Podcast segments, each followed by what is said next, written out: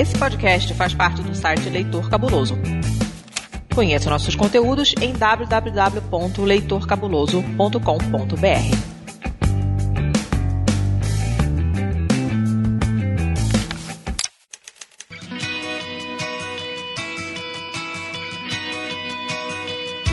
Na Estante, o seu podcast de adaptações literárias do site Leitor Cabuloso.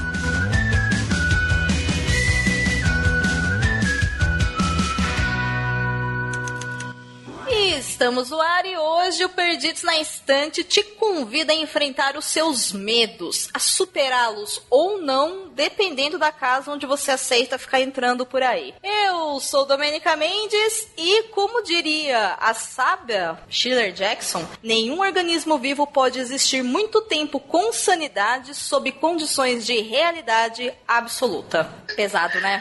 Né? É. Brasil 2019. e olha, para você ver como a arte, né, ela ultrapassa o tempo, né? Sim. É, meu nome é Paulo Vinícius e tudo é pior quando você acha que tem alguém te olhando. Eu sou Milton Cabuna e acho essa espera angustiante. Quase pior do que acontecer alguma coisa. Quase um 2019 de novo, olha aí, ó. Exatamente. Eu acho que essa fase define o livro. Eu sou Camila Vieira e, como engenheira civil, afirmo que a Nossa Senhora do Concreto Armado não abençoou a Casa da Colina. O melhor. Ai, meu Deus. Bem, muito, muito bem. Gente, o episódio de hoje é um episódio que faz parte do desafio Leia Mulheres. E nesse mês de outubro, nós estamos falando sobre um livro de terror. Não sei se vai ser bem terror pelo, pela abertura. Né? Vamos ver o andamento desse negócio. Mas é isso. Mas isso né, daqui a pouquinho depois da nossa sessão de recados importantes e lembretes das nossas mídias sociais.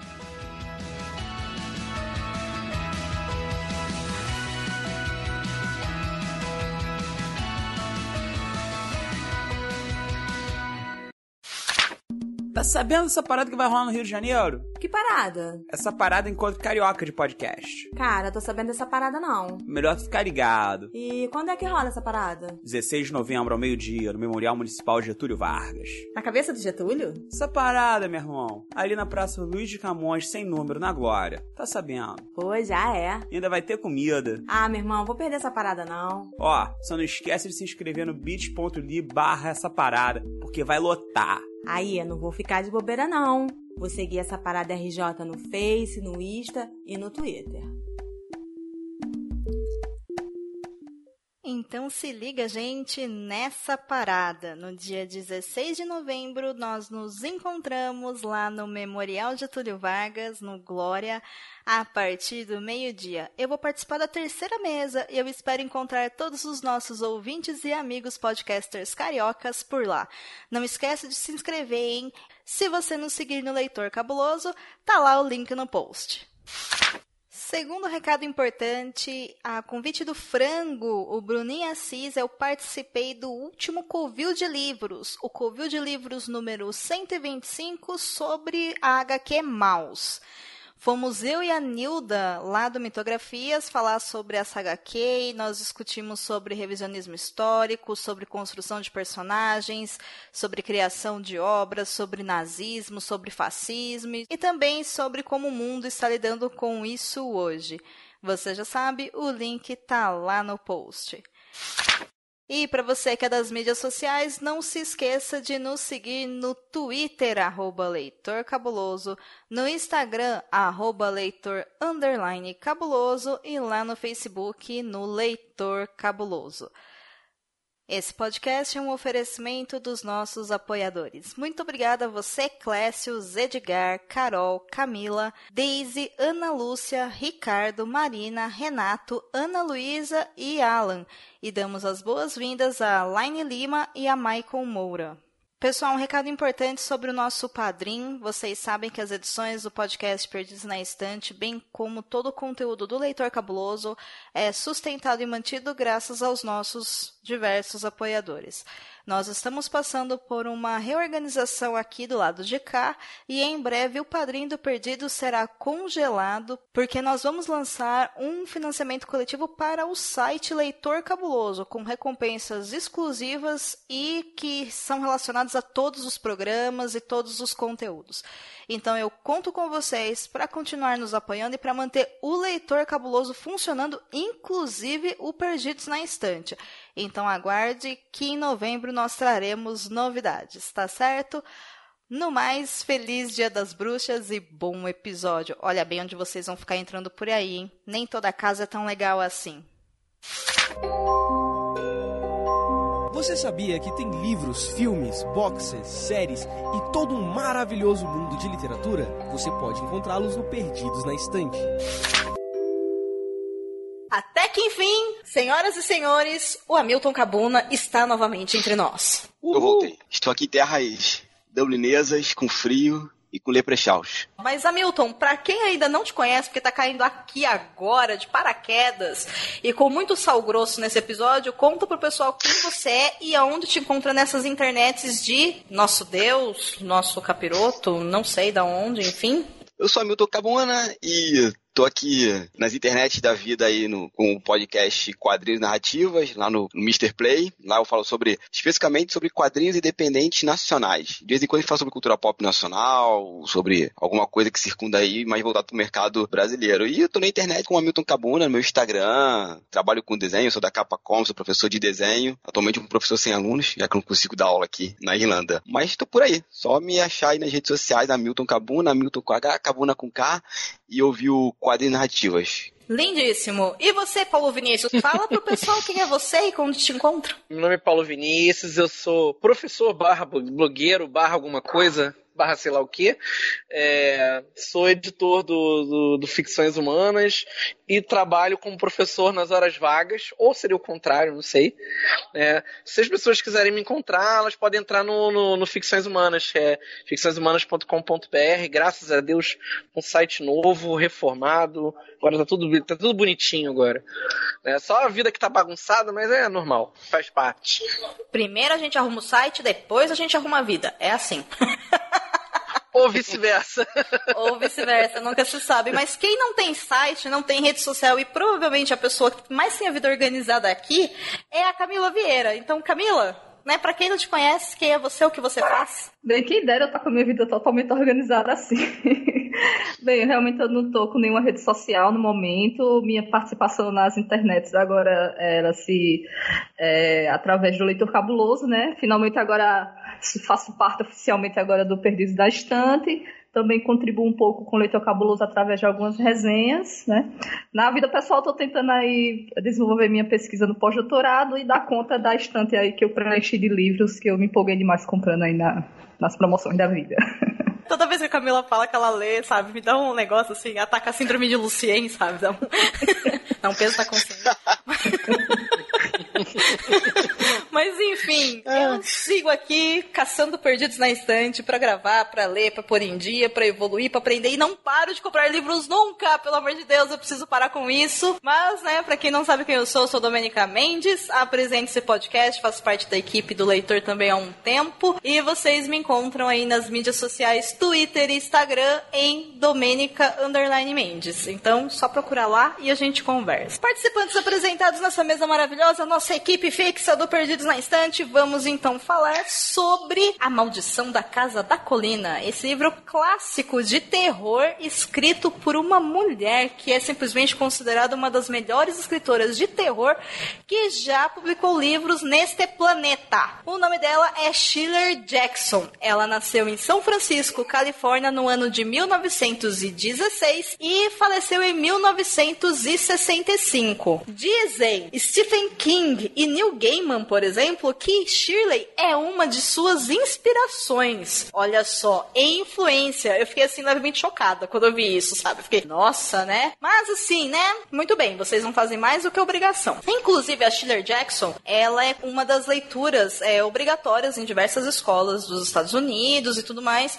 E ela realmente é uma das mulheres mais aclamadas no gênero de terror, dividindo espaço aí de, de influência e entre a galera que curte suspense terror com mulheres incríveis e maravilhosas como a Mary Shelley, por exemplo, do Frankenstein. Olha só, isso não é para poucas pessoas. E você, o que você está publicando, não é mesmo? O livro se chama A Assombração da Casa da Colina ou A Maldição da Casa na Colina.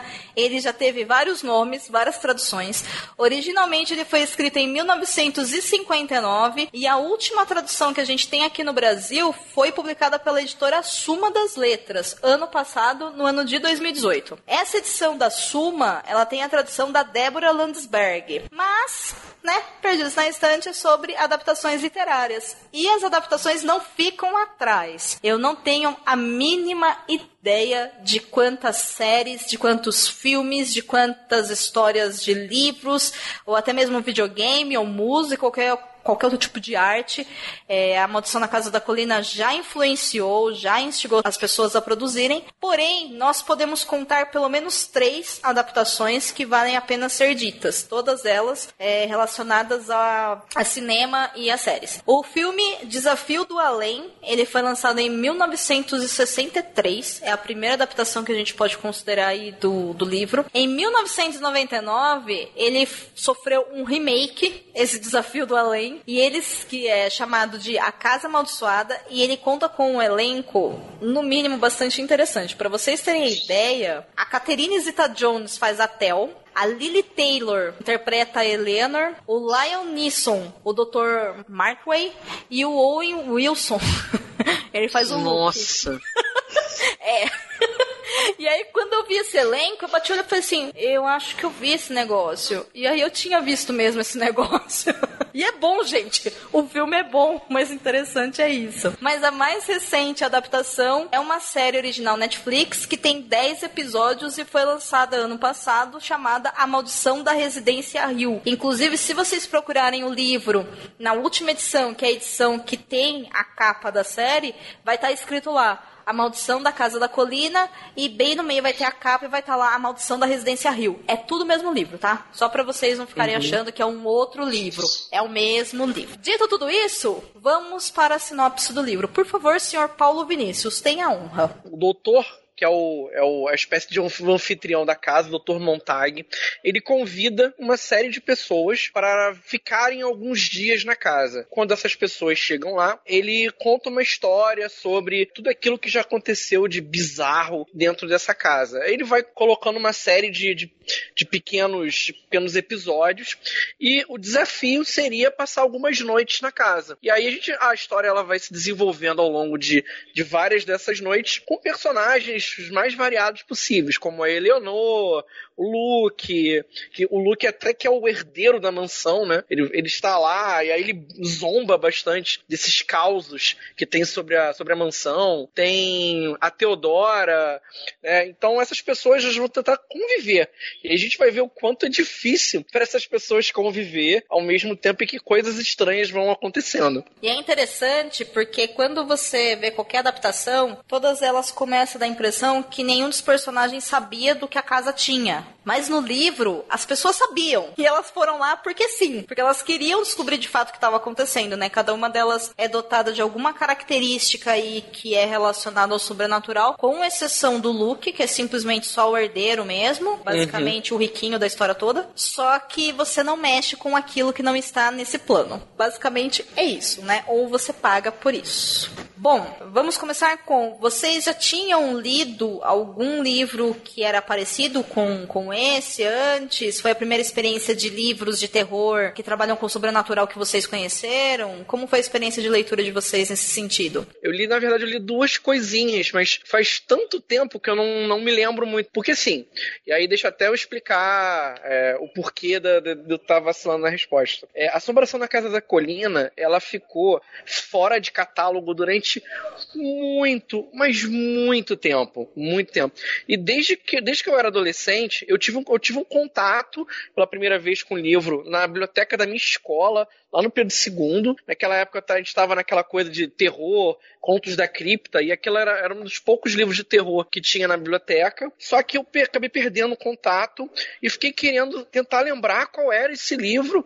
Eu fiquei muito tempo sem lembrar o nome do livro. Aí depois eu lembrei, ah, tá, da Shirley Jackson, Assombração na Casa da Colina, mas a gente não conseguia achar. Eu acabei lendo outros livros que são parecidos com ele antes de voltar a ter contato com Assombração na Casa da Colina. Eu li um chamado Os Mortos Vivos. Olha que coisa incrível. Todos esses três livros que eu vou falar hoje são edições velhas que ou ganharam edições novas ou ainda irão ganhar edições novas no futuro. É Os Mortos Vivos que vai ganhar uma edição para Dark Side agora, que é o Ghost Story do Peter Straub. O outro é o A Casa dos Espíritos da Isabel Allende. Pouquinho parecido só. Eu tinha a impressão de que era mais parecido, mas quando eu fui ler, eu descobri que não é tanta coisa assim. E eu só fui ler Assombração na Casa da Colina de verdade, né, pra valer mesmo, em 2017. Aí depois eu vou comentar a respeito da minha experiência que não foi muito boa, até porque o pessoal pegou uma edição muito melhor do que a que eu peguei, mas tudo bem. Mas é só para dizer o, é, o que, que são essas histórias, né? Os mortos-vivos, ele se passa é, numa família que é, ela sofre também com essa coisa do, do fantasma e de espíritos que não estão presentes dentro da casa e eles precisam é, resolver questões inacabadas aqui, que é um pouquinho do mote do que é o Assombração na Casa da Colina. Né? Geralmente, histórias de fantasmas, elas lidam muito com o psicológico da pessoa, muito mais do que o aspecto do terror. Vai, histórias de fantasmas lidam com mistério, questões inacabadas, família, um monte dessas coisas. O da Isabel Allende, aí vocês vão me desculpar, mas eu não lembro mais. Eu li já tem uns 15 anos. Esse A Casa dos Espíritos tem um filme que tem, tem. esse nome. É a adaptação dele, você sabe? É a adaptação dele. Agora, eu também faz bastante tempo que eu li esse da Isabel Allende, mas eu acho que ele era mais assim, questões familiares e através Isso. de várias gerações. Eu não Isso. sei se ele chegava muito a ter terror, assim. Não, não. Não, não, e, e, isso vai ser uma, uma tônica que a gente vai ver no, no Assombração da Casa da Colina. Mas aí cê, eu vou deixar pra gente comentar mais pra frente. Porque não tem terror necessariamente no livro da Shirley uhum. Jackson. O A Casa dos Espíritos, eu vi o filme há muito e muito, muito, muito tempo atrás. E pelo que eu me lembre, ele tinha uma pegada mais de drama uhum. espiritual. Vamos uhum. colocar assim, sabe? Uma coisa uhum. mais, sei lá. Eu não sei porque, mas me dá uma impressão que era quase um espiritismo muito superficial superficial, assim, sabe? Olha, eu, eu acho que desse tema de sobrenatural, assim, livro, eu lembro daquele do, do, Stephen King, né? O, o Iluminado. O Iluminado, obrigado, Camila. Tem um quadrinho que eu gosto muito do Alan Moore, a Monstro do Pântano, saiu pela Panini, as edições completas, tem pouquíssimo tempo, que é uma edição onde as pessoas vão filmar um filme sobre escravos na Louisiana e vão numa casa que é do Senhor de Engenho. E é legal que aquela casa é amaldiçoada e ninguém sabia. Os fantasmas incorporam nas pessoas, porque elas estão fazendo a, a representação, né, ali da, daquele momento de escravidão e, e, e, os fantasmas vão se incorporando nas pessoas. Daí o Alamu faz uma salada, ele bota mortos-vivos, espiritismo, drama familiar, ele bota tudo numa história de 48 páginas, não, duas histórias, cada uma de 24 páginas, assim. Tirando esses dois, eu li muito pouco sobre casas amaldiçoadas, é, é, essa premissa. É, esse ano eu li um, um, livro sobre Casa, Casa Assombrada. É, ele é um livro assim que ele é dito baseado em fatos, mas obviamente deve estar bastante fantasiado, né? Que foi um livro que saiu pela Dark Side, que é, eles estão lançando alguns livros sobre casos daquele casal Warren, né? Que é um casal hum. de demonologistas, né? Que tem até aqueles filmes de terror. E o segundo livro, que o título dele é Lugar Sombrio, ele até, a história dele foi até adaptada para um filme também, que é sobre uma família que se muda para uma casa, porque essa casa fica próximo de um hospital onde o filho faz um tratamento de câncer. E após chegar nessa casa, tem algumas assombrações lá e começam a atacar a família e influenciar principalmente o rapaz que está doente. Então meio que ele fica meio que possuído, começa a fazer um monte de coisa ruim e toda a família começa a sofrer assim agressões até físicas mesmo desses ditos espíritos que estão na casa. Então assim é um livro bem bem pesado até assim, devido às, às agressões que as pessoas sofrem, mas é claro que provavelmente ele foi bastante fantasiado para poder gerar uma história mais interessante para ser publicada. Duro que eu perguntei para vocês, e aí, olha que louco, né? Porque cada um fez o link com uma coisa que leu, né? Que, assim, a impressão que me dá que o que vocês linkaram talvez seja mais ao sentimento de estar lendo sobre algo sobre, sobrenatural do que sobre a temática em si. Porque a Maldição da Casa da Colina ele tá mais voltado, sei lá, pra uma maldição, pra uma casa, pra um espírito, sei lá que raios que é aquilo assim, sabe? Tipo, tem várias interpretações possíveis, né? E aí, nesse sentido, não necessariamente é um demônio, né? O que me lembrou um pouco foi o, aquele livro da Dark Side, que ele conta meio que a história real do, de exorcismos. É o exorcismo mesmo o nome do livro. Exorcismo, é exorcismo né? Que chama. É que é do Thomas B. Allen. Ele conta, ele é um jornalista, e aí ele fala de histórias reais de pessoas que passaram por exorcismos, né? E aí você fica meio. aquela coisa, né, gente? Leia de luz acesa, porque é meio, meio estranho, assim. Agora, eu nunca li muitos livros, assim, que tem fantasmas ou coisas assim, sabe? Eu não, não tenho muita experiência, assim, com isso, não. Mesmo os livros do King, ele sempre trabalha alguma coisa, né, do sobrenatural, mas não necessariamente alguma coisa nesse sentido de ter uma entidade muito forte, ou, sei lá, um espírito ou uma influência, né? É tudo muito. tá ali nas obras do King, mas não é esse um dos personagens. Acaba sendo, né? É. Na hora que você termina, mas ele não é realmente algo que. Ah, eu não sei explicar. O, o King explora mais o como as pessoas se, são influenciadas por aquilo. A gente sempre fala isso, né, assim, nas aulas de roteiro. É, o Stephen King trabalha com o seguinte tema: o sobrenatural interagir na vida das pessoas. Só que sobrenatural pode ser um hotel, pode ser um carro. Ele não se preocupa em explicar o sobrenatural. Ele fala, tá aqui, é um hotel muito louco. E o cara ficou malucão. E pronto. É. Tá aí. Não, é. Ele se preocupa agora. com situações de limite também. Ele Isso. coloca as pessoas dentro de lugares fechados e como que elas precisam sair desse lugar. Quando ele cria uma criatura sobrenatural, ela não chega a ser o, o, um gore, necessariamente, né? Ele é uma criatura que vai afetar o, o, emocional da pessoa de algum jeito. Provavelmente, de fato, a Schiller Jackson influenciou muito ele, porque é exatamente o que ela faz na Maldição da Casa da Colina. Todos Sim. eles estão trancados dentro de uma casa. Os episódios que acontecem, é, que são estranhos, eles acontecem principalmente à noite, quando eles não têm como sair. Gente, isso não é spoiler tá? Isso é o enredo, porque eu não disse uhum. nada a respeito do que acontece, ok? Então não se ofendam. Tem alguma coisa ali ou não, porque pode ser sugestionável, que é o que o King faz. Você sempre sai de um livro do King pensando se realmente existia aquilo ou se eram as pessoas lidando com as próprias paranoias delas. Mas eu fiquei muito surpresa com, com a leitura, principalmente porque quando eu li lá que ela era uma referência em livros de terror, eu imaginava um livro cheio de jumpscare, sabe? Cheio de uhum. susto e bah, e tá, e não tem nada disso. E aí eu fiquei, nossa, gente, sabe? É porque é um é um outro tipo de escrita e a gente confunde muito isso em relação a ela. É, eu até li um outro com uma outra história dela, que está no livro de contos que saiu pela Suma também, que é o The Lottery, a loteria. É considerado um, um conto de terror, mas não tem nada, nada, nada de terror. Não tem jumpscare nenhum. Então, mas tem terror. Só não tem jumpscare, porque o é, é um é, tipo de terror. É. Entendeu? Aí que é, tá. É, é.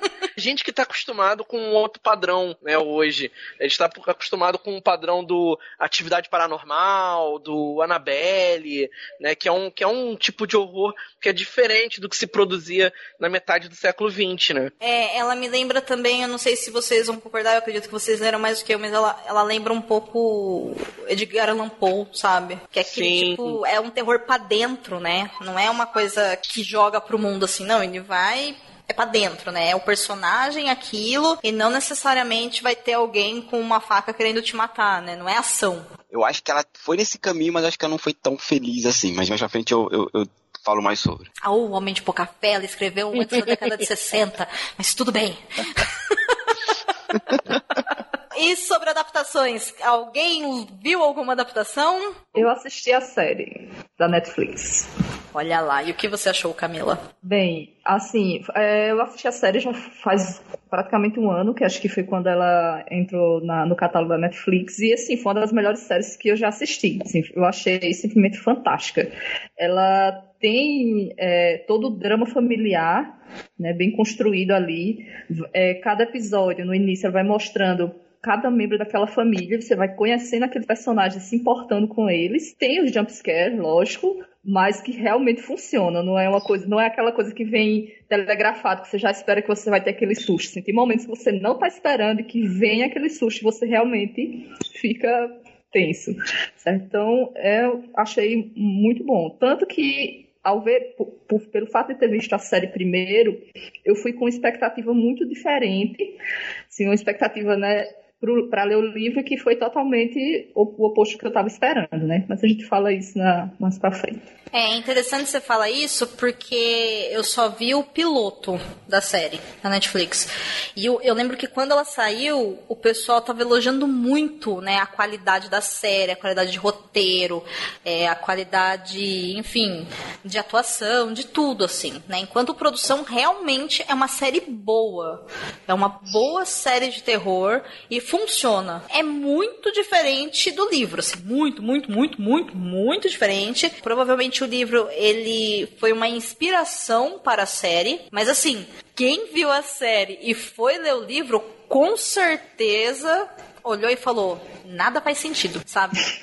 o contrário deve parecer que a pessoa tava com preguiça de escrever. Eu assisti o piloto e eu olhei e falei, hum, ok, e não é a série que eu quero ver agora, então eu parei, não vou terminar a temporada. E aí, só pra contar um caos aqui aleatório, eu tava em casa assistindo sozinho e tal, e aí eu fui lá e postei, né, no Twitter que, olha só, eu vi e tal, mas eu não vou continuar vendo. E aí eu postei, e aí estava lá eu lá, tranquila, suave na nave, e aí de repente todas as portas bateram da última porta até onde eu tava. Nossa! E aí eu fiquei meio. Hum, gente. Meu Deus do céu. Foi de dia, mas eu tava sozinha, ah. né? E aí eu fiquei meio. É. Hum, é, complexo isso aí. Sabe? Eu queria falar, não viu mais. Opa! É um, é um sinal. O poder da sugestão, né? Eu fiquei meio. Ok, né? E aí no dia seguinte eu fui lá e, tipo, comprei, sei lá, aparador de porta, martelo, sabe? Eu coloquei tudo assim pra segurar todas as portas no lugar para falar qualquer coisa a partir de agora, entendeu? Mas foi muito engraçado, assim. Eu fiquei tipo, caralho, meu, tá vendo? É por isso que as pessoas têm medo dessas coisas.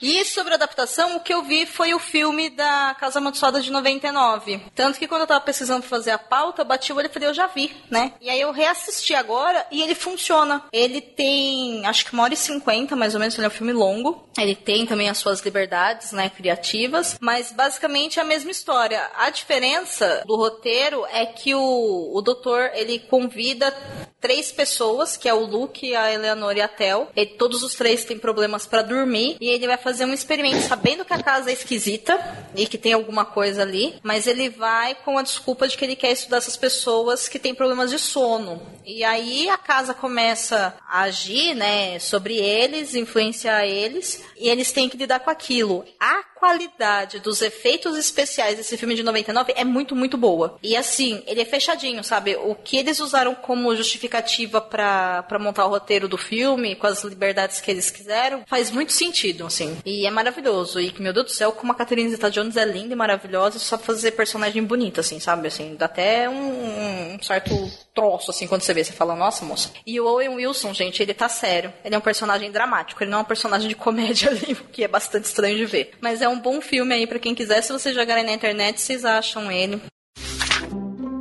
Ei, você quer encontrar um mundo secreto de adaptações literárias? Sim, mas onde? Perdidos na estante.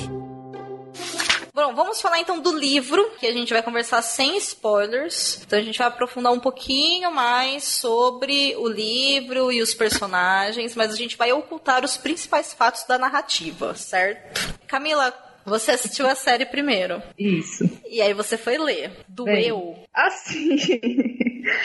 é, é uma situação diferente, né? Porque eu fui esperando algo um pouco mais parecido com a série, né? Assim, eu não tinha ideia, eu não, não tinha lido nada da Shirley Jackson, não conhecia, assim, nada sobre o livro.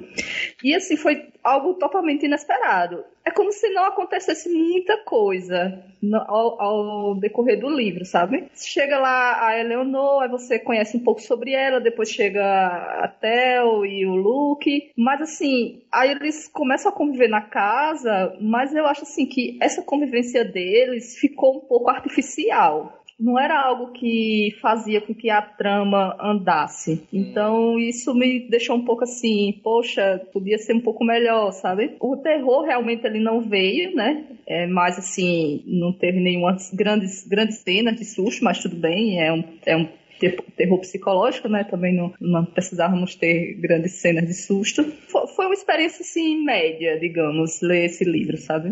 Eu esperava bem mais, na verdade. Você ficou tensa em algum momento da leitura? Não fiquei tensa. Eu gostei assim, por exemplo, eu acho que ela consegue passar a sensação da casa ser uma coisa ruim muito bem. Até a, o primeiro parágrafo, né, que ela fala sobre a casa, inclusive que é o primeiro, que é o início da série, né? Falando como a casa é uma casa que não é sã, né? Como ela, toda vez que ela começa a descrever o ambiente, é interessante, passa aquela sensação, poxa, esse local aqui não é bom, realmente é estranho. Mas o resto, sabe, não me pegou. E você, Cabuna, como é que foi a sua experiência? Como é que era a sua expectativa quando você começou a ler?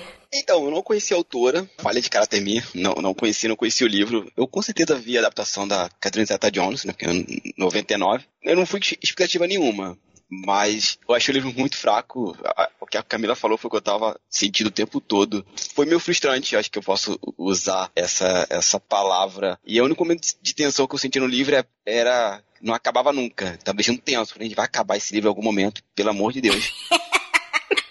Não era bem esse o tipo de tensão que ela queria quando ela escreveu. Mas era uma coisa que me desse atenção. Eu só quero que chegue no final, por favor, assim. Mas eu concordo com a Camila que, assim, a casa realmente é aquilo, é, é, é algo fora do, do, comum.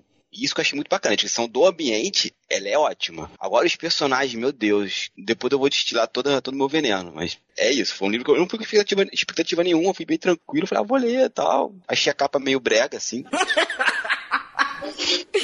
Meu Deus do céu. A capa que você tá falando da, da Suma? Isso. Ah, tá. Eu tô tentando entender até agora que capa é aquela. Se alguém vai me. Eu vou dar uma aula sobre aquela capa. Pra... Como uma capa pode ser mal feita. Gente tá de parabéns. do céu. ok. É, a, é o rosto da menina e divide no meio e tem a casa acima, assim.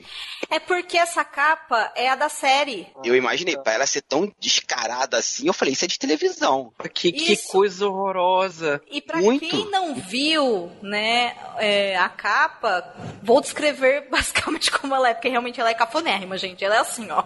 Era para funcionar, mas só funcionaria nos anos 90 isso. É um pôster, em cima tem um monte de nuvem negra, então ela é toda em, em camada de cinza, né? Cores frias. Em cima tem a a casa e bem no centro da casa tem duas janelas, que são os olhos. E hum. aí corta e embaixo entra do nariz para baixo da mulher e tem uma lágrima escorrendo pelo rosto dela. E ela tá pálida. Ou seja, teoricamente era dá essa impressão que, a, que ela, sei lá, os olhos dela são os olhos da casa, entendeu? Só que assim, para quem assistiu aquele desenho animado lá da, da Casa Má, sabe? A Casa Monstro? A Casa hum. Monstro. Isso, é Nossa. é tipo uma casa monstro de verdade junto com uma pessoa, entendeu? É tipo isso. É, é, é cafonérrima também. Eu olhei para aquilo e falei, minha, nossa, mas que coisa mais brega. Nossa. Mas enfim. Muito. Mas, mas tem um, um ponto, outro ponto positivo do livro, sobre os personagens. Hum. Tirando um momento do livro, ela não descreve personagem nenhum. Eu acho isso do cacete. Ela só fala assim, é. ah, ele é alto, ela é baixa, é. só. Ele é um idoso, acabou. É tudo assim, eu acho isso do cacete. Se você tiver um exercício de consciência, você percebe que tipo de personagem que você pensa, né? Exatamente. Eu falei, cara, isso eu bati palmas de pé. Aí isso me cativou no livro. Aí conforme eu fui lendo, eu falei, ai, poxa, me enganaram. Parece o Tinder, né? Você olha a pessoa é legal, depois você vê que a pessoa é chata. Muito bom. E você, Paulo, como é que foi a sua expectativa para ler o livro? Salve essa gravação, Paulo. Cara, é, vai ser complicado assim, porque a edição que eu li era uma edição, é uma edição uma edição velha, é a, é a edição da Francisco Alves, que a capa também é horrorosa também. É uma imagenzinha, aí em cima tem um negócio rosa com nome azul. Tirando a capa cafonérrima, capas típicas da década de 80, né? A tradução era péssima, péssima, péssima. E, eu, e aí eu, eu não sei dizer se a escrita da Shirley Jackson não me agradou ou se a tradução era tão ruim, mas tão ruim, que isso prejudicou a minha leitura. Então, não sei. Mas assim, eu achei o livro, eu acho que vai, vai bater com, a, com a maioria do, do, das opiniões do pessoal. O livro é lento pra caramba. É, ele, ele, tem uma, ele tem uma escrita que é truncada. Ela fica muito na análise do psicológico dos personagens. E aí a narrativa ah, ela demora, as coisas demoram para acontecer. Eu cheguei a largar o livro duas vezes, depois peguei de novo. E o, o, o mais chato disso é que eu fui com um hype gigante para pegar o livro, né? Porque era um livro que eu queria há muitos anos. Eu, vou, já só especificar, gente. Eu comprei ele antes da Suma anunciar que ia lançar uma edição nova. Então, para mim, cara, quando eu achei o livro no, no sebo, né, a, a 20 pratas, eu falei, caraca! Um livro que eu sempre via na estante virtual a 300, 400 reais, e eu vi no sebo a 20, falei, caramba! Né? Tipo, a minha vida mudou hoje, né? Eu achei um daqueles livros de terror raros pra caramba. E aí, quando eu fui pegar para ler o livro, eu fui com altas expectativas, porque Assombração na Casa da Colina é falada pelo Neil Gaiman, pelo Stephen King, pelo Clive Barker, né? Todos falam maravilhosamente bem do livro. E eu, tipo assim, eu falei, tá, quando é que o livro vai ficar emocionante? Se você pegasse aquela, aquela maquininha que mede batimento cardíaco, e ela sempre ficasse numa linha reta o tempo todo. Ele não tem clímax. Não, não acontece uma parada tipo, uou, no livro, né? Vocês sentiram falta disso. Toda hora. Ah, sim, com certeza. É, todos concordamos com você, Paulo. Olha só que, que evento histórico. o cara do contra. É, então você viu só, rapaz.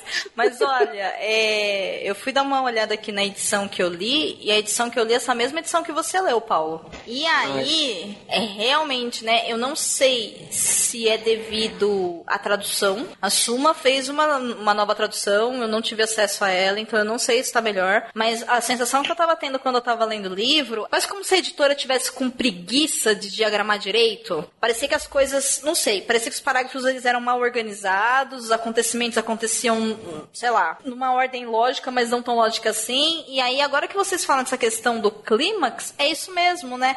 Ele é um livro que tem o terror, mas na, na tradução da editora Francisco Alves, cara. Nossa olha... senhora, péssimo aquilo, cara. É, é difícil, assim, parece que, que ele tá bem morno, sabe? Tá bem, bem morno. Agora, eu não sei se é porque a Shirley, de fato, escreveu esse livro em 59, então provavelmente em 59 isso era muito assustador, imagino. Ou uhum. se, sei lá, né? Foi realmente diagramação, não sei. Vou ficar com a primeira opção. Ela escreveu em 59, na época era uau, isso é terror pra caramba. Uhum. A, a Dor falou lá atrás que lembra muito o Paul. Eu acho que ela é muito muito mais parecida com um cara que eu acho extremamente chato a escrita dele, que é o senhor Lovecraft. O Lovecraft faz muito sucesso por causa da mitologia criada, mas ele tinha essa escrita truncada, lenta, que nada acontece, descreve os acontecimentos, aí, aí, vai acontecer o quê? Nada. Pô, meu irmão. Eu detesto Lovecraft, tá? Só pra deixar bem claro. É meio complicado isso, né? Porque, olha, eu até poderia falar que eu vou pegar a edição da Suma das Letras e vou reler A Maldição na Casa da Colina, mas, gente, né? Não, nem Pum, não. É. Pra poder comparar, assim, o que que é. Mas uma coisa é fato, né? Não tem como a tradutora criar um novo livro, entendeu? Então, né? O livro é o que é. E a Shirley, ela é uma mulher que escreveu em 1959 esse livro. É isso. Uhum. Então, Mas realmente... uma pergunta. Alguém sabe se é o primeiro livro dela? Que eu fiquei com isso na cabeça. Falei, cara, isso tem muita cara de que assim, ó, comecei hoje, gente, fiz alguns contos e vim fazer um livro. Que tem muita cara de conto o livro e que foi estendido. Vou hum. te falar, a loteria, que é, o, que é o outro conto que eu li dela, é até um pouquinho melhor, mas é nessa mesma vibe. É o estilo de escrita dela mesmo que é, que é esse. Não, não é o primeiro livro dela, não. É o quinto livro dela. Mas quinto romance ou quinto. Quinto romance. Se eu tirar fora é, literatura infantil que ela escreveu, tá? Ou seja, ela tinha estrada. Ela já tinha estrada. Ela tá, tinha então. escrevido. O quê? A, a rodovia através da parede, é, o homem. O Hangs, Hangsman, acho que é o homem pendurado, The Bird's Nest e The Sundial. E o outro livro que a Suma publicou dela, Nós Ainda Vivemos Nesse Castelo, é depois do Assombração na Casa Colina. Hum, É, então, a Shirley, ela me, me parece ser uma mulher que ela escreveu uma história que ela é clássica. E de fato é. A história É. da Maldição da Casa Colina, ela é uma história clássica. Por que, que eu tô falando isso? Porque assim, ó, vocês já leram Frankenstein? já. Já. Não, ainda não. Não. A hora que você lê, Camila, aí você comenta com a gente o que que você achou da escrita. Porque assim, a Mary Shelley, ela criou uma história maravilhosa de ficção científica. Mas ela é completamente diferente de qualquer tipo de adaptação que você já possa ter visto. E aí, quando você lê, porque é uma história que todo mundo conhece, e aí quando você lê, te dá aquela sensação de, nossa, que incrível que originou daqui, sabe? Dá aquela sensação boa de eu conheço essa história, mas, meu, é completamente diferente, sei lá. E aí você começa a perceber que existem várias formas de você contar a mesma história, né? Do pica-pau sei lá, um filme de terror, sabe? E a maldição da Casa da Colina, ou a assombração da Casa da Colina, ou a maldição da Residência Rio, chame como quiser, é exatamente isso, sabe? A Shirley, ela criou uma história boa, que ela é uma história universal, de uma casa que ela tem uma maldição e pessoas estão indo pra lá. E a casa vai fazer alguma coisa com essas pessoas. E essas pessoas vão fazer alguma coisa pra casa e existe um motivo pra isso. Aí é gosto de, de leitura mesmo, sabe? Eu não achei o livro ruim. Eu acho que ele é de terror sim. E eu vou explicar daqui a pouco na parte de spoilers que a gente já tá indo pra lá. O porquê que eu acho que é, mas realmente assim, pra quem vai lá pra ler, porque assim, nossa, eu quero me assustar muito, sabe? Eu quero passar um medão, assim, eu quero, nossa, eu quero ler e ficar suando bicas, assim, sabe? Meu, Vai ler O Exorcista, então, porque ele é um livro mais atual e ele é um livro que, na adaptação cinematográfica, ele é muito mais fiel, sabe? Assim, é- parece quase que é um, um roteiro romanceado, assim, sabe? Ele, ele dá mais medo, os personagens são mais parecidos, porque todas as adaptações, das duas das três que eu vi, até os personagens e a psique dos personagens mudam, né? Você fica meio confuso quando você vai ler o livro, parece que o livro é muito básico, o que não é. Hora que a gente for conversar, a gente vai entender se é ou não, tirar na sorte, jogar moeda, enfim. A gente descobre aí no meio do caminho. Notas para o livro. Camila Vieira, de 1 a 5 selos cabulosos, qual é a nota que você dá para A Maldição da Casa da Colina da Shirley Jackson? Olha a resposta. Bem, bem, eu vou dar dois selos e meio, porque assim, a única parte que realmente eu gostei foram as descrições da casa. Realmente essa parte, ela passava uma certa, uma sensação assim de angústia, que, que é o que a gente espera quando lê um livro desse tipo. Mas assim, os personagens, eles não foram muito desenvolvidos, eles não, não foram assim de um, de um ponto A para um B, sabe? Meio que ficaram mais ou menos do mesmo jeito, com exceção da Eleanor, mas é, não foi o suficiente para me fazer gostar deles. Os diálogos eu achei muito nada, nada a ver, assim, sabe? Eles conversavam umas coisas meio sem sentido. E a trama em si não, não teve assim uma coisa grandiosa que aconteceu, sabe? Eu fiquei com a sensação de que poxa, o que foi que aconteceu aqui nesse livro? Pouca coisa. Então, devido a isso, a minha nota. Muito bem. Senhor Paulo Vinícius, de 1 a 5 selos cabulosos, qual é a sua nota para o livro? Eu tenho que dar uma nota para uma nota diferenciada para ele, por ele ser um livro que ele é um clássico, ele é, é, é igual Neuromancer, a minha relação com Neuromancer. Eu detesto o livro. Eu acho o livro porcamente escrito. Mas ele é um clássico, é, ele é um livro que vai influenciar vários outros leitores. É, influenciou em várias mídias diferentes, seja cinema, série de TV, é, adaptação, é, quadrinhos. Gente, eu vi um. Eu vi um, um desenho do tio Patinhas com a história da, da, da, assombração na Casa da Colina. Entendeu? Eles estarem numa mansão assombrada e tem que ficar lá porque um dono rico quer que eles façam por esse desafio lá. Né? Então, é, a gente pode reclamar da, da, da autora ter uma, uma escrita que eu acho que o livro envelheceu mal. O livro envelheceu muito mal em relação a, a outros clássicos de terror, como Frankenstein, Drácula e os livros do Poe. Por essa razão eu dou quatro selos cabulosos para ele, por, por, todo, por tudo que ele, ele, ele foi capaz de reverberar pelo mundo da literatura. Agora vai vir o Hamilton para dar meio. Vamos lá, Milton. Qual que é a sua nota pro livro A Maldição da Casa da Colina de 1 um a 5 selos cabulosos? E por quê? Eu tô voltando hoje e eu não vou dar meio livro, porque seria. horrível. Nem pode, né? Nem pode, Nem porque pé, nem a nota é posso. de 1 a 5. Sim. Mais, mais de um a cinco, com todo mundo colocou aí na mesa, eu vou dar um pro livro. Gente, que horror! Uau! Olha, eu tô falando, o Hamilton é a parte do ódio desse programa. Ah. Não, gente, eu compreendo toda a importância do livro, a importância da autora, eu, a- quem ela influenciou, tudo isso, mas assim, gente, o livro é muito truncado, o livro tem, tem problemas seríssimos. Nenhum dos personagens passa nenhum tipo de empatia. Eu tenho dúvidas até agora sobre o que, que ela estava escrevendo. Eu acho que, assim, uma fazendo comparação com eu fiz lá atrás, assim como Kraft influenciou um montão de gente, mas ele em si é uma obra muito fraca, acho que ela vai ser a mesma coisa. Com esse livro, eu até quero ler outros dela, mas com esse livro, ela é é aquilo, ela é uma excelente geradora de ideias, mas ela executando essa ideia, a Casa da Colina, naufragou por completo. Então, um selo, um, um selo cabuloso. Muito bem, eu fecho as notas com três selos cabulosos, mais ou menos por todos os motivos já apresentados por todo mundo aqui, né? Realmente, a descrição da casa é. Eu tenho, eu tenho as minhas observações, mas elas são pessoais, daqui a pouco eu falo na parte de spoiler. Eu fui pra parte de análise de personagens e aí enquanto eu tava lendo, me passou algumas coisas na cabeça de possíveis interpretações que a gente vai falar. Eu acho sim que ele é uma história boa, como disse o Hamilton, né? Mas a tradução, gente do céu, é muito truncada mesmo. E aí eu nem sei se é por causa da tradução em si ou se é pelo, pelo jeito que a, que a Shirley escreveu. Eu acho que é por causa do jeito que a Shirley escreve mesmo. E é isso, assim. Agora, sobre o que o livro é, o livro é sobre a maldição da Casa da Colina.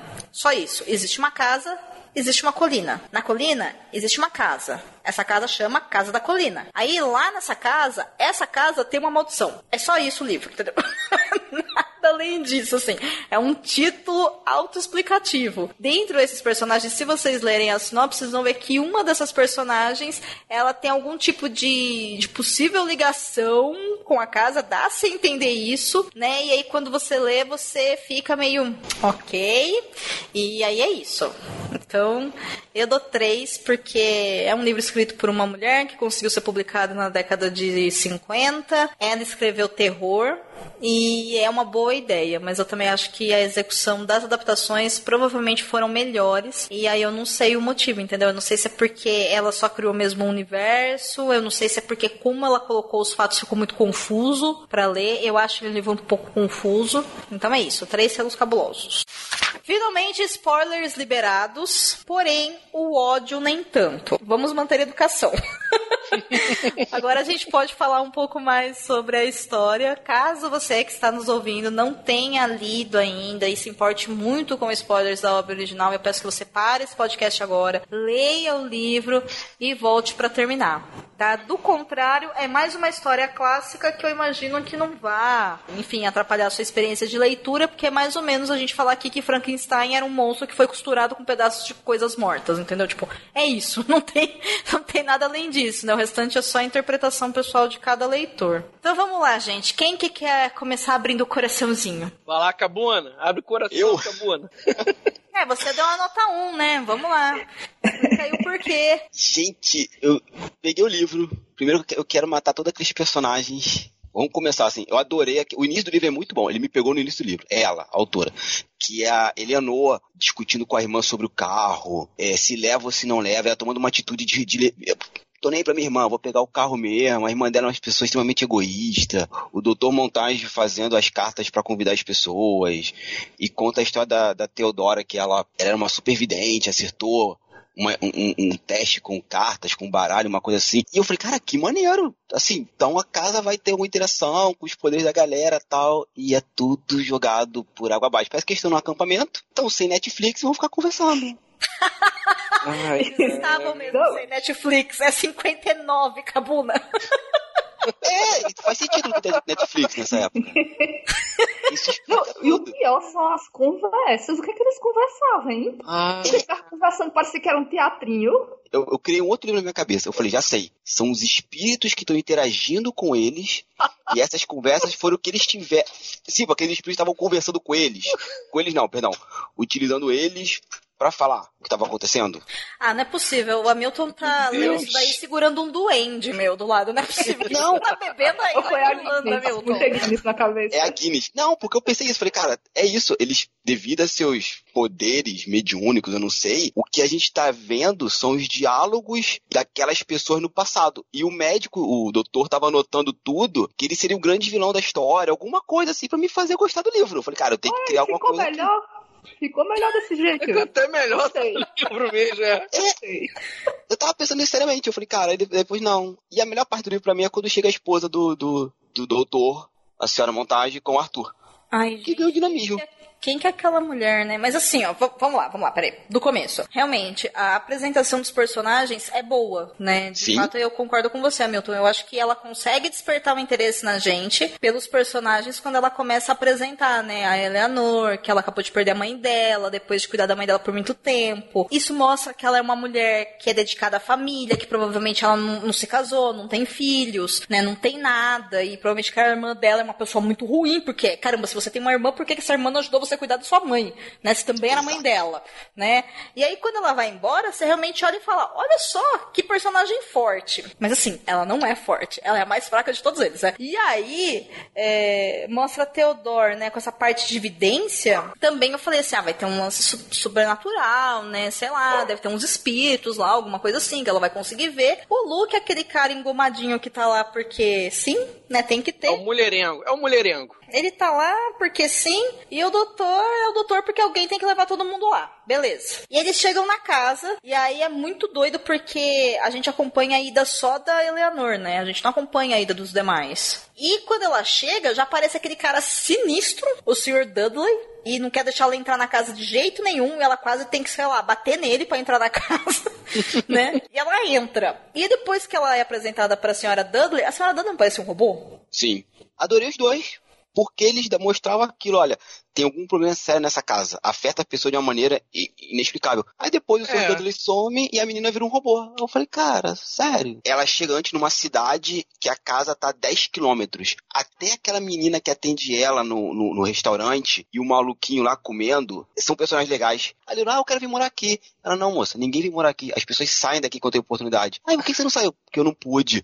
E passa uma tristeza. Eu falei, cara, essa, essa, essa casa é, um, é, é tão desgracenta que influencia todo mundo, sabe? É um anto de maldade que vai influenciando as pessoas. Sério, eu fiquei muito assim. De livro maneiro. Aí depois. O livro dá uma enganada no primeiro momento, né? Porque até, até aquela primeira conversa no salão com a lareira, né? Onde todos discutem sobre né, a mansão, e, e aí o doutor Montag vai falando né, sobre o sobrenatural que existe. na- Até ali tava legal.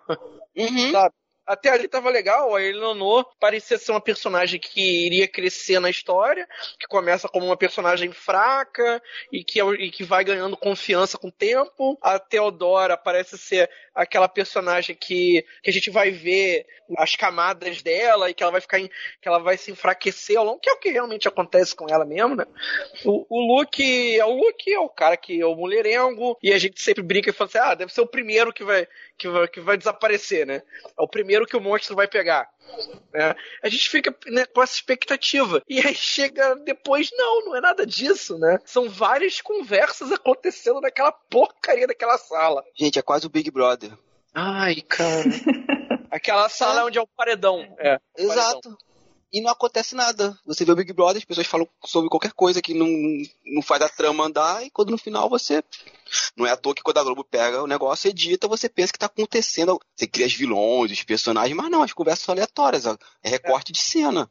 O livro é muito parecido com isso, a Camila falou a grande verdade. Os É, diálogos é um- não andam pra lugar nenhum.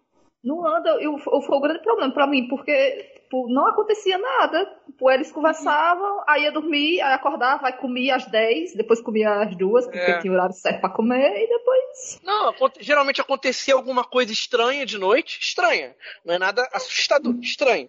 É, sei lá, as cortinas se movendo, a porta que bate não sei aonde. Não era nada assustador, mas é algo que, que, que, que te coloca, quer te dar uma, uma, uma falsa sensação de tensão. Né? E, ah, cara, o livro é todo assim: é salão, é, de noite, salão, depois de noite. Aí vem o salão de novo, depois de noite. Aí acontece umas paradas lá no final que, que muda um pouquinho só. Mas bem pouca coisa. Tem um momento do jantar. Eu acho, não sei se é na primeira ou na segunda noite, que eles se reúnem pra, pra, pra jantar. E assim: ah, agora vai acontecer alguma coisa. E todo mundo janta.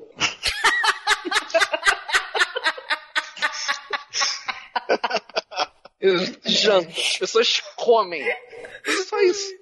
Mais nada acontece nesse momento. Nenhuma, nenhuma. O garfo não entorta, o prato não sai voando, a vela não apaga. Eles comem. E conversam um monte de coisa que não tem nada a ver com nada. E os poderes delas não são. Poderes, novamente, entre aspas, não são utilizados, né? A Teodora fez um excelente jogo de cartas. Ah, cara, eu E aí? acho, eu nem acho que eu acho a Teodora muito mais uma, uma enganadora, uma prestidigitadora do que do que uma vidente mesmo. Eu não Sim. consegui levar para os poderes dela a sério. É porque não é desenvolvido.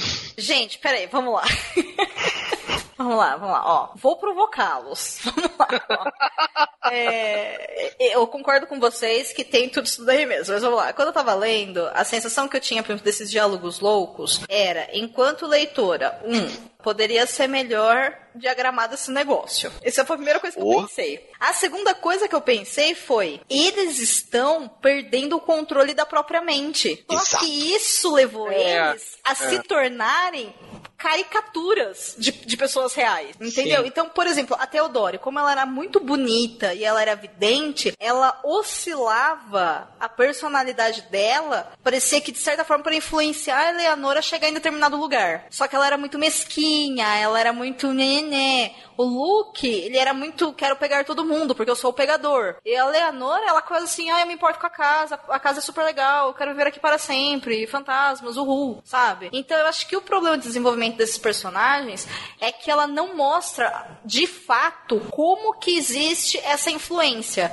Ela só mostra a influência possivelmente acontecendo. Então se a gente partir do princípio que estava existindo alguma coisa mesmo, a gente não vê o porquê, quem, como, onde, com qual objetivo, entendeu? A gente só vê eles perdendo o controle da própria mente. Por isso que eu falo, a hora que eu, que eu vi isso, eu falei, hum, entendi a influência, por exemplo, do Stephen King, os Uhum. personagens dele, entendeu? Porque é isso que ele faz. É só isso, assim, não tem nada diferente. Só que eu acho que ela pesou um pouco a mão, e aí o que eram personagens super interessantes que poderiam ser muito bem desenvolvidos, eles não foram. É igual, por exemplo, a Eleanor ela vai perdendo o controle da própria mente, porque ela possivelmente é o elo que mais tem necessidade de estar naquele ambiente. Então parece que ela já se sente em casa quando ela entra na casa. E tudo funciona muito bem, até ela falar que ela não tem casa nenhuma. Aí eu, então você tá assim, porque você esperava, por exemplo, ficar aqui pra sempre, ou você tá aqui porque de fato você tem alguma ligação com essa casa, ou você tá assim porque você cuidou da sua mãe, então você é mais sensível, ou você tá assim porque, sei lá, a maldição do Dr. Crane faz sentido pra você, sabe? Fiquei meio.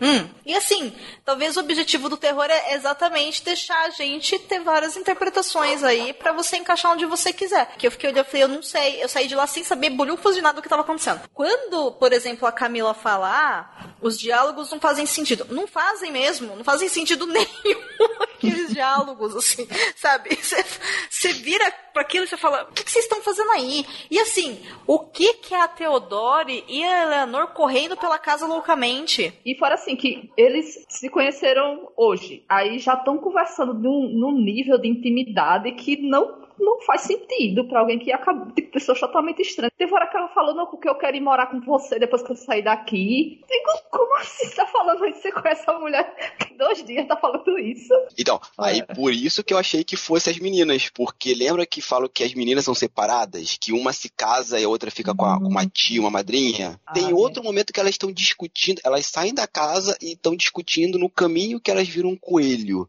E começa a discussão de, de irmãs. Ah, você tá afim do Luke, não tá. Aí alguém deduziu lá atrás que a irmã mais nova pegou a, o namorado da mais velha. Eu falei, caraca, é isso, a casa tá influenciando essas pessoas, que maneiro. Aí, não, não foi. Vida Não, é não é. É. É. Não, dá, dá a impressão de que, em, em alguns momentos, que o protagonista da história é a casa. Não são os personagens, né, em alguns momentos. Você falou sobre isso, tem um filme que eu até botei aqui, eu mudei minha recomendação, que é um filme que é justamente sobre isso, que é chamado O Enigma do Horizonte. Ótimo filme. Sim, excelente. Que você acredita que os protagonistas são os personagens e na, met- na metade do filme se transforma pra nave. E eu pensei que fosse a mesma coisa. Mas não, é, é, ver como ela é muito boa em gerar ideias, como a gente tá aqui tendo várias ideias muito mais legais que o próprio livro. Sim, Verdade. É, é, é verdade. Outro ponto também, é, ela trabalha muito com, com, com os nossos sentidos ao longo da casa. Com, com- ela, ela, ela embaralha a nossa visão de enxergar os cômodos da casa. Ela trabalha com olfato, ela trabalha com a audição, porque ela tá o tempo todo, ah, você ouviu não sei o que em tal cômodo. Ou então, ah, eu estou ouvindo o crepitar do fogo, né? Ela trabalha muito com uma narrativa sensorial. Isso é legal, isso eu gostei. É, isso eu gostei, eu gostei muito da narrativa dela. Só que é só, isso não tem um objetivo, sabe? Não vai pra lugar nenhum isso. É muito bom, ela usa umas técnicas de escrita que são muito avançadas, o que mostra que ela é uma excepcional escritora, ela sabe o que, que ela tá escrevendo, ela trabalha não só com a questão do- do- da sensação, dos sentidos, como ela trabalha com temperatura também, que é um negócio que foi transportado para filmes de terror. Tem aqueles filmes de terror que toda vez que, que vai acontecer alguma coisa, o personagem sente como se o, o ambiente ficou gelado. E ela trabalha isso no, no, no Nossa Balança na Casa da Colina. E é só. Olha, gente, essa parte da descrição da casa eu achei interessante, por exemplo, é, os personagens em vários momentos falarem que a casa parece um labirinto, né? Porque tem muitas, muitas passagens secretas e tal. E eu falei, ok, isso pode acontecer mesmo. E dá até uma dimensão do tamanho da residência, né? Agora, a hora que ela fala que fulano olhou pela, sei lá, pela porta ou pela janela e não viu a mesma coisa que a outra pessoa do mesmo ângulo viu, porque a casa por fora tinha ângulos estranhos que olhando de dentro tinha outro ângulo. Aí eu olhei e falei, não entendi nada. Sabe? Eu olhei e falei, essa casa é torta, sabe? Tipo, o que que ela tá querendo dizer, inferno? Sabe? Eu, eu, não, eu não entendo esse tipo de coisa assim, sabe? Por isso que eu falo, assim, me chamou muito mais atenção essa loucura dos personagens, apesar de eu achar que é muito caricato, como eu disse, do que a descrição da casa em si, sabe? Tanto que eu não vi uma adaptação até agora que explicava como é que, as como é que a casa poderia ser torta ao mesmo tempo reta. Ela fala muito assim, como se a casa fosse um organismo vivo, né? Então talvez ela se moldasse para tentar influenciar ainda mais a mente das pessoas que estavam lá dentro.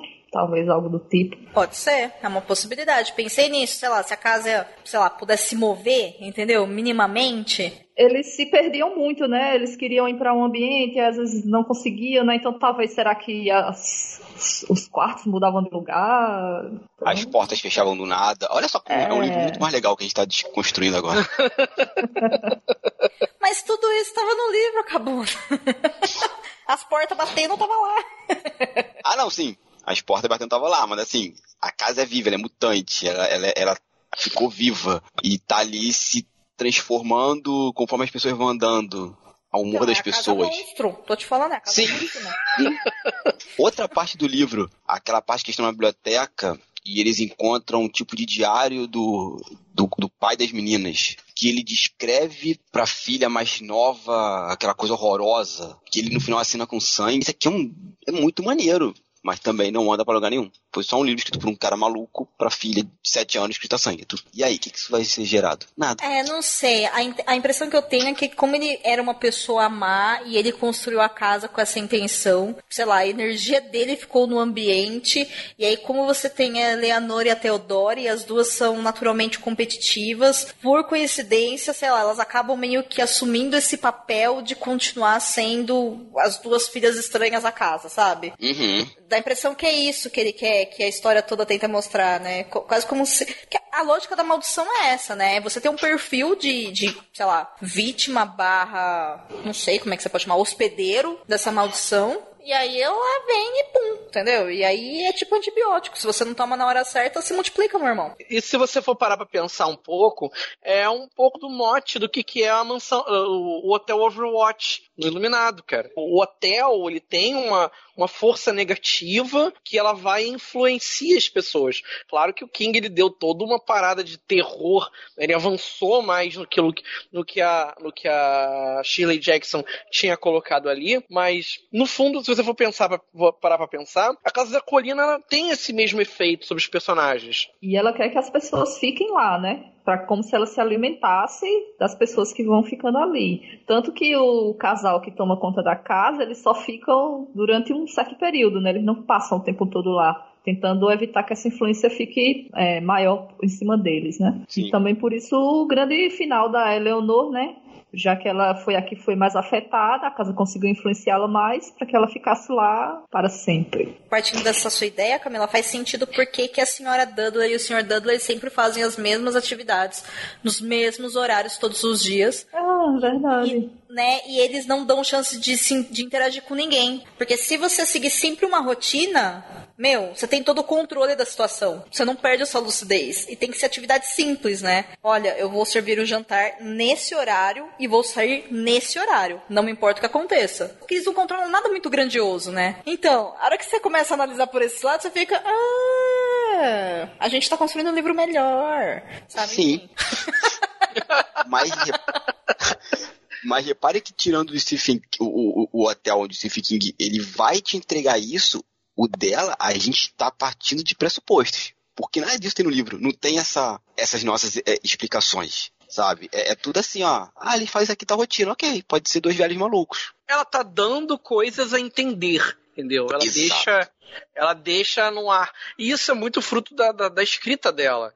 Né? Uma, a escrita dela permite que a gente faça suposições, né? que a gente é, transcenda aquilo que ela escreveu. Isso é simplesmente o papel da literatura, né? Ela fez um livro e a gente interpreta dentro do nosso tempo, assim. Não, não vejo por que, que isso é ruim. Mas enfim, falei. Não, porque eu ia perguntar se era é, eu, concordo contigo, né? A literatura e a arte a gente vai interpretar como quer, mas me parece que não foi a intenção dela.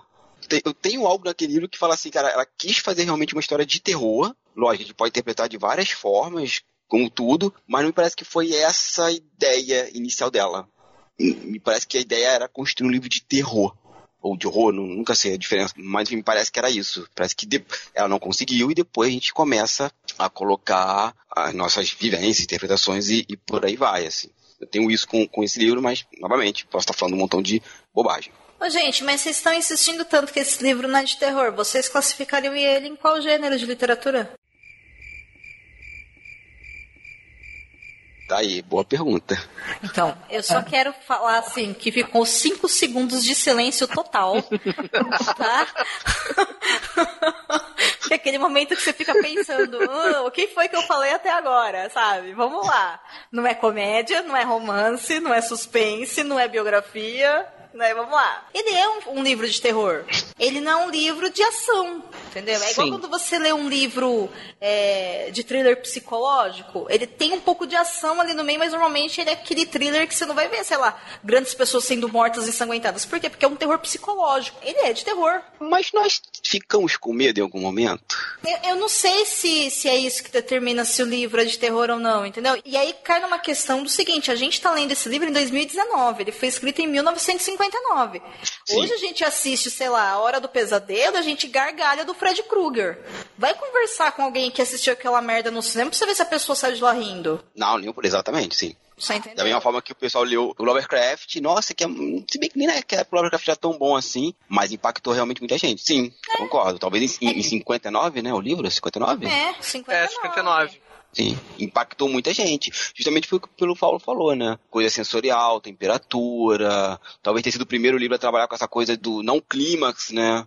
Porque Uhum. ou tem clímax, o Lovecraft É, tem então, clímax. é, o, que, o, o que a gente pode pensar é, é- é que ele pode, ele pode ser considerado um drama e tal, mas eu concordo, a gente não pode tirar dele a alcunha de ser um livro de terror, entendeu? É porque senão a gente acaba. Ah, vou pensar então, será, pô, será que ele escreveu tudo de terror? Será que eu posso pegar algum conto do Poe e falar assim, olha, não é bem assim e tal, né? Da mesma forma, tem muita gente que, que, que não considera Frankenstein um livro de ficção científica. Você pode argumentar. Entendeu? Ah, peraí, é ficção científica mesmo? Né? Porque tá mais voltado pro mistério, pro suspense. É, o elemento tecnológico ele é muito. é, ele é muito superficial. Ela não perde. A, a Mary Shelley ela não perde tempo explicando. Ela não vê necessidade de explicar. O Frankenstein, eu considero ele de ficção científica porque ele fala de alguma coisa que dentro daquele universo pode ser considerado como uma ciência e ele joga a gente pra pensar questionamentos humanos universais. Morte, vida, volta da morte, relacionamentos, a, a questão do criatura e criador, que são questões universais, não importa a cultura que você tá, isso faz parte da humanidade. Beleza. Então, ficção científica, vambora, entendeu? Agora, nesse sentido, se a gente universalizar, talvez a Maldição da Casa da Colina seja um filme de terror, porque essas pessoas estão perdendo a lucidez, existe um fator sobrenatural que não é explicado, e você nem sabe se esse fator é real ou não. Isso é que coisa mais assustadora que você perder sua lucidez sem saber se existe um demônio te caçando de verdade ou não. A hora que a gente joga, você fala, peraí, talvez seja. É que o nosso conceito de terror, ele tá muito voltado pra produção de filmes dos anos 90, tipo Pânico, né, sei lá... A Hora do Pesadelo, são os famosos jumpscare, né? Mas nenhuma obra de terror, terror mesmo em si, ela tem jumpscare. Normalmente elas são mais frias, é, elas incomodam. Ela não te deixa desesperado, assustado com medo, ela te incomoda. Você não sabe a resposta daquilo que você quer. Sei lá. It é um baita de um livro de terror. Eu não senti medo em momento nenhum lendo. Sim, então é um livro de terror. Perfeito. É, Me convenceu. eu acho que sim. É, eu acredito que sim. Não sei se ele fosse lançado hoje, se ele ia ser considerado terror. Talvez hoje ele ia ser considerado suspense. Talvez, não sei. Não tenho nenhum conhecimento das classificações de livros, não sei quais são as caixinhas de check que você tem que ir dando, né? Mas se a gente for Uhum. pensar dentro do seu próprio tempo, mesmo que a gente não pode tirar o livro da década de 50. E pra quem tá ouvindo a gente no futuro, a gente tá falando década de 50 do século 20, não do século 21, tá, gente? É. Vai saber que porcaria que a gente vai estar produzindo daqui 30 anos, né? Daqui, enfim. O problema é assim, é que, independente de qual seja a categoria que ele se encaixa, é que ele não. Foi um livro assim que. De ter ideias que a gente ia discutindo aqui, viu que tinha ideias muito interessantes, mas que a sensação no momento da leitura era de tédio. Acho que o grande problema foi esse. Boas ideias, mas não adianta boa ideia, mas assim, o, o gostoso da leitura é você pegar o livro e você entrar naquele livro, assim, naquela. ficar imerso na leitura. E não conseguia. Eu lia e, poxa, tá chato, sabe? É, isso eu concordo. O livro é chato. Isso daí não, não, não tem. O livro é chato. não tem como defender. Entendeu? O livro é Mas muito que- chato. É, É. isso sim. não, não é. tem como defender, não, gente, infelizmente. Às vezes a gente tem a impressão que todo livro que é considerado clássico ele é chato, sabe? Sabe aquele meme do qualquer um fala alguma coisa muito absurda, você fala, não podemos publicar isso, e aí coloca outra coisa? Tipo, nossa, esse livro é chato pra caralho, não podemos colocar isso. Então coloca aí, clássico, sabe? Dá impressão que é isso. eu sei que eu tô muito errada falando isso, gente. Eu só tô brincando com meme, mas é isso, sabe? Tipo, né? Eu não sei. Talvez ele seja realmente um clássico porque ele influenciou muitas obras, né? E clássico é isso também, mas enfim, ele é chato. Ele é uma escrita muito chata. Mas é, eu acho que a gente matou a pau, né? O Cabuna sustenta essa ideia de que ela é uma ótima criadora de histórias, e de fato ela é mesmo. Mais algum comentário, suposição, recriação, nova adaptação sobre o livro, gente? Não, não, só que eu adorei aquela personagem porque ela dá um movimento na história. A esposa do, do doutor. Porque ela- alguma coisa fora do comum realmente acontece. Ela gente, consegue. ela não bate ser- fora do bumbo, aquela mulher? Não, completamente. Totalmente. Totalmente. A mulher já chegou quando tava de Ouija, vamos fazer aqui uma sessão. É, chegou É. animando. E chegou com um maluco chamado Arthur, diretor de uma escola que anda armado. Eu falei, gente, que é esse personagem, cara? Que, que é isso aqui? O melhor é o doutor lá todo, né, popopó, popopó com eles, ó, temos que seguir isso aqui. A mulher chega, ele abaixa as orelhas, sabe? É muito legal. Isso eu gostei pacas. É maravilhoso. E aí, quando ela começa a interagir, né, com esse negócio de eu quero falar e brigando com ele, brigando com todo mundo, aí você fala, realmente, vamos todo mundo abaixar a orelha, porque como é que você vai lidar com todo aquele caos, né? Não tem como, meu. Ela é muito caótica. Não, e ela faz uma parada que eu adoro, que ela chega e fala o seguinte: Marido, você não fez nada até agora? Você tá aqui sem fazer nada, só interagindo com essas pessoas? E eu pensei, é, pode crer, não fez nada até agora. Tá aí, obrigado. Alguém falou isso por mim. Faz sentido. É. E ela, repara, e ela em menos de 12 horas toma mais atitude que todos eles em 4 dias. Meu, você já parou pra pensar que talvez essa esposa era Shirley de verdade criticando sua própria obra? Tô brincando, tá? Tô viajando agora. Minha cabeça explodiu agora. Mas enfim, brincadeiras à parte, já que a gente já, né, enfim, badernou tudo, eu vou fazer uma pergunta provocativa para vocês, pra gente encerrar com chave de ouro. Vocês mudaram a nota de vocês depois dessa conversa insana que a gente teve, bem a nível Assombração da Casa da Colina? Eu mantenho a minha nota, porque a experiência de leitura foi bem maçante. Apesar É. das boas ideias que a gente descobriu agora que o livro tem, né, Mário? Não, vou deixar com quatro, tá bom, tá, ela merece quatro pontos, né? O Paulo já tá em espírito de Natal. E você, Cabuna? Mantenha um tranquilo. Olha só, é isso, gente. O povo daqui tem uma presença e tem uma teimosia e não adianta. Entendeu? Mesmo a gente, né? Se ele pudesse, ele baixava ainda mais. Não, é porque às vezes a gente conversando junto muda, né, a percepção da obra, por isso eu tô falando. Mas enfim, isso aqui foi uma grande loucura, quase como se a gente tivesse entrado dentro da obra de verdade. Talvez ela proporcione isso, foi meio assustador. Muita loucura essa gravação, confesso que eu estou, assim, um pouco assustada.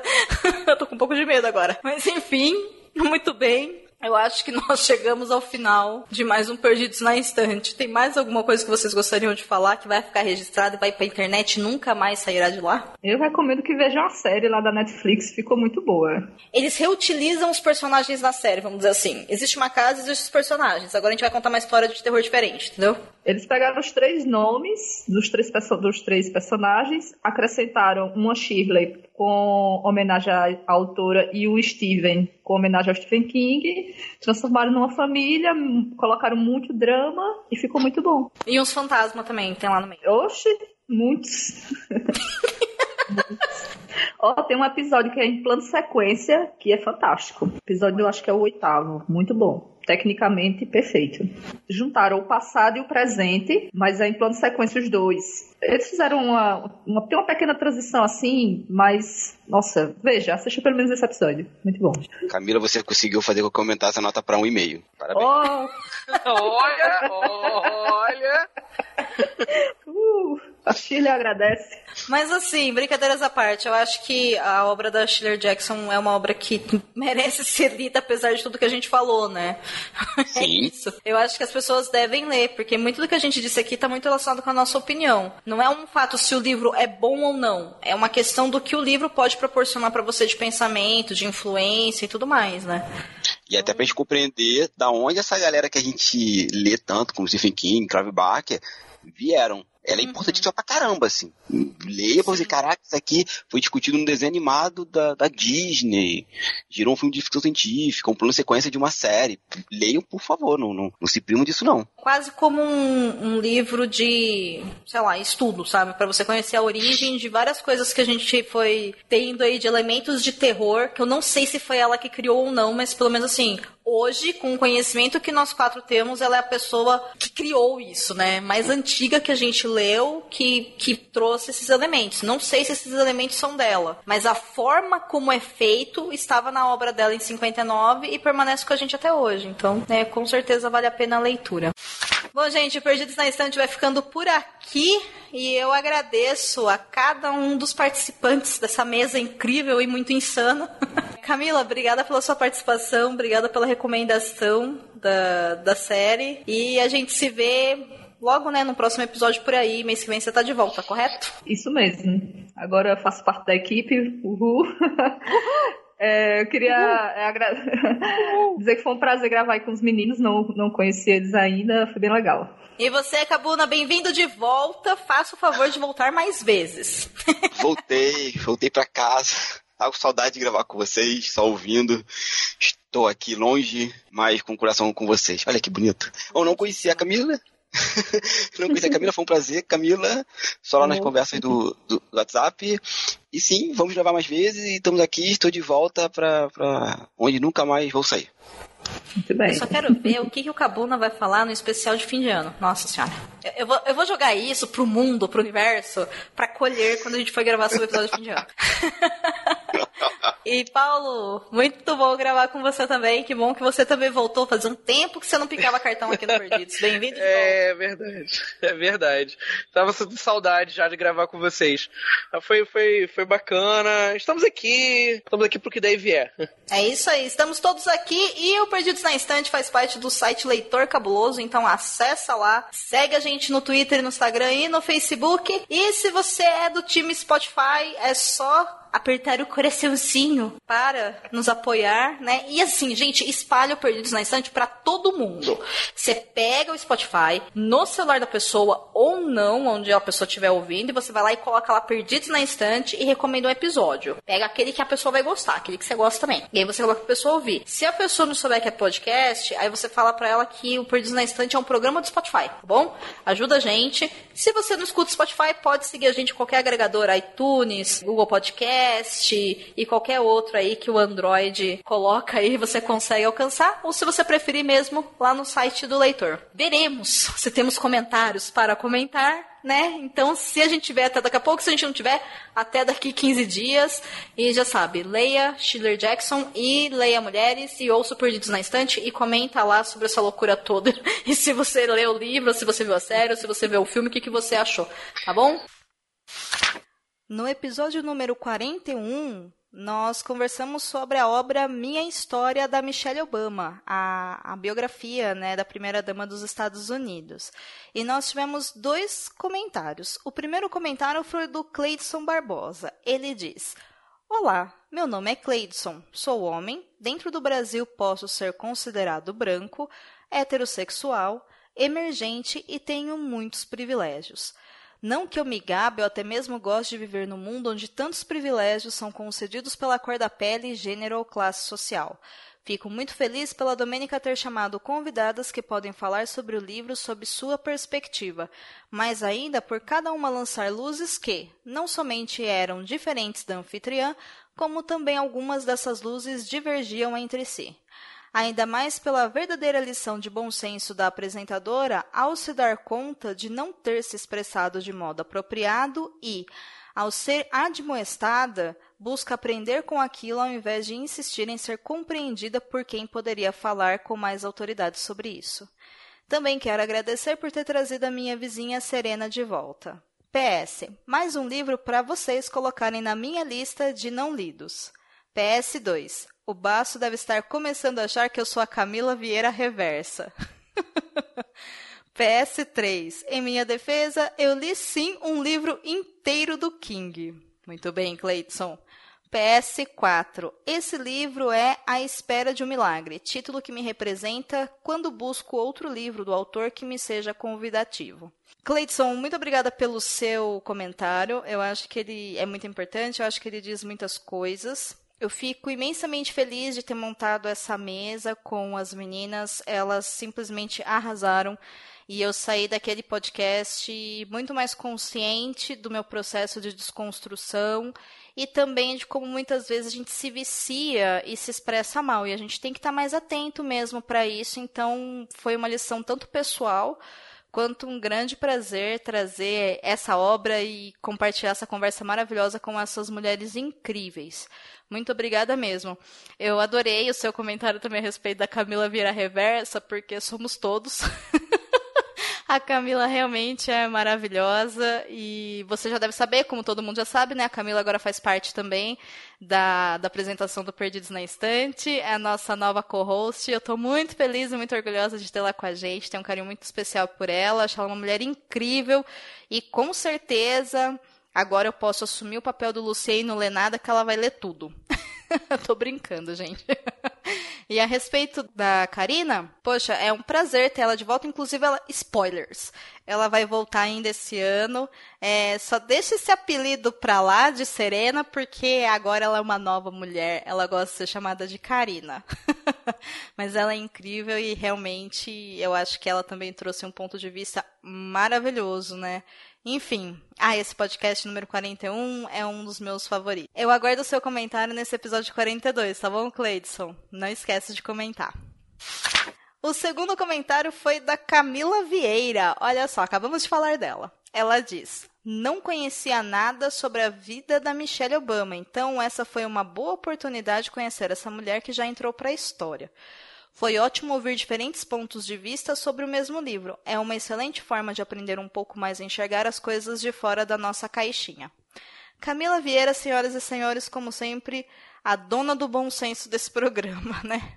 Camila, eu também não conhecia muito da Michelle quando eu fui ler a biografia, inclusive esse foi um dos motivos que me fez querer ler, né? Eu já sabia que ela era a primeira primeira dama, a primeira primeira dama negra dos Estados Unidos, o que já por si só é maravilhoso, né? E saber que ela e o Obama construíram uma família tão bonita, enfim, mudaram tantas coisas nos Estados Unidos e também no mundo, isso tudo me despertou muito interesse quando a Companhia das Letras anunciou que ia lançar a biografia dela. Então, fiquei super interessada e quando eu tive oportunidade para comprar o e-book, eu comprei. E aí, quando eu fui na Bienal, eu tive a oportunidade de comprar esse livro físico também. Então, eu tenho ele em duas versões, né? E realmente é o tipo de livro que eu acho que a gente tem que ler e passar no ano seguinte e reler, porque ela explica muita coisa pela sua própria vivência e, enfim, sua história de vida é muito bonita e a sua forma de colocar as coisas acaba sendo um grande convite para nossa reflexão do que a gente faz de como a gente se comporta e tudo mais. E é uma mulher, né? Uma mulher inspiradora. Então a Michelle Obama é uma das minhas grandes inspirações aí para tentar me construir uma mulher melhor e me desconstruir enquanto um ser humano cheio de preconceitos culturais e tudo mais, assim. Ela é maravilhosa, Michelle Obama é incrível e eu fico muito feliz que você tenha gostado do episódio. Bom, pessoal, se você chegou até aqui, muito obrigada. Eu aguardo agora os comentários de vocês sobre a maldição na Casa da Colina ou a maldição da Residência Rio, tá bom? Aí eu leio no próximo episódio. Até daqui 15 dias. Um beijo e, gente, tá quente, bebe água. Fui!